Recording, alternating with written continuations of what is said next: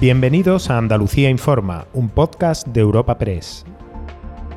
En este espacio podrás conocer en unos minutos las noticias más relevantes de nuestra comunidad. Hoy es 28 de noviembre y estas son algunas de las informaciones más destacadas en nuestra agencia. Comenzamos esta semana poniendo cifras a la situación en Andalucía por la bronquiolitis entre los más pequeños. En total contabilizamos 301 ingresados, 36 de ellos en la UCI. No obstante, no se ha llegado al pico de la enfermedad y por tanto no hay que tomar planes extraordinarios. También en lo sanitario tenemos que hablar este lunes de la respuesta a las protestas convocadas por la situación de la sanidad pública que ha tenido lugar este fin de semana. Como tantas veces, los números varían según quien los dé. En el caso de la manifestación de Sevilla, Marea Blanca, la organización convocante, estimó unas 20.000 personas, pero la Policía Nacional lo rebajó a 4.000.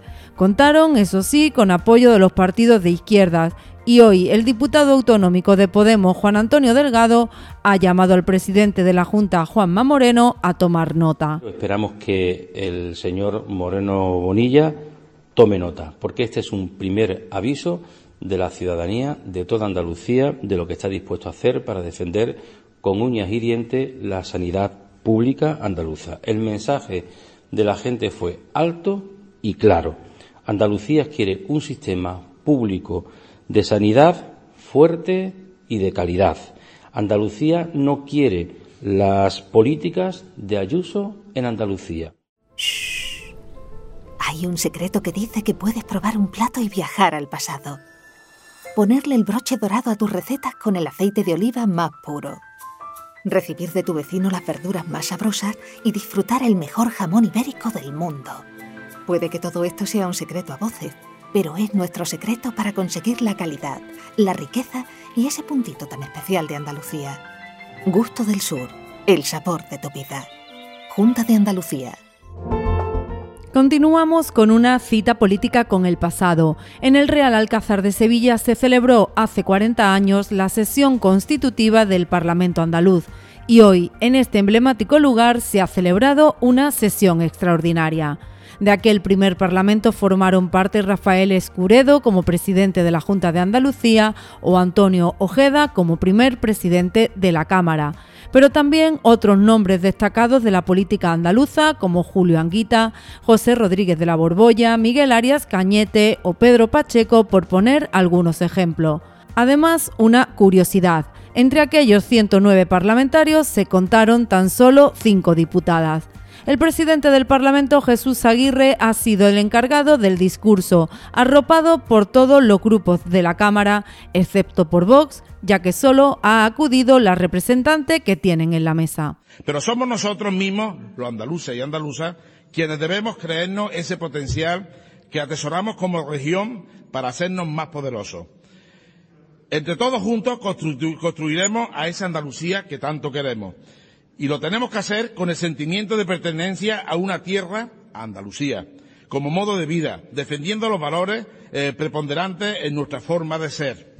Así lo sintió y lo vivió Blas Infante, el padre de la patria andaluza, quien abrió el camino de la Andalucía que hoy disfrutamos.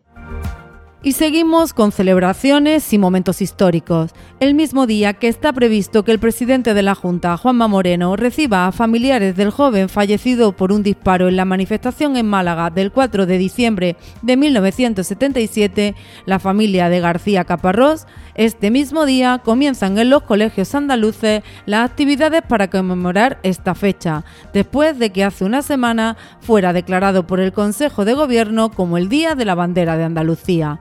La consejera de Desarrollo Educativo, Patricia del Pozo, se ha desplazado al municipio sevillano de Carmona, donde germinó el Estatuto Andaluz, y ha destacado que se impulsa así un mayor conocimiento sobre la historia del proceso autonómico en las aulas. Como nuestros niños, como nuestras niñas han puesto en valor de una manera además muy bonita, con manualidades, como han hecho los, peques de segundo ciclo infantil, pues han puesto en valor los símbolos a través de sus propias manualidades, que son las actividades que ellos han hecho.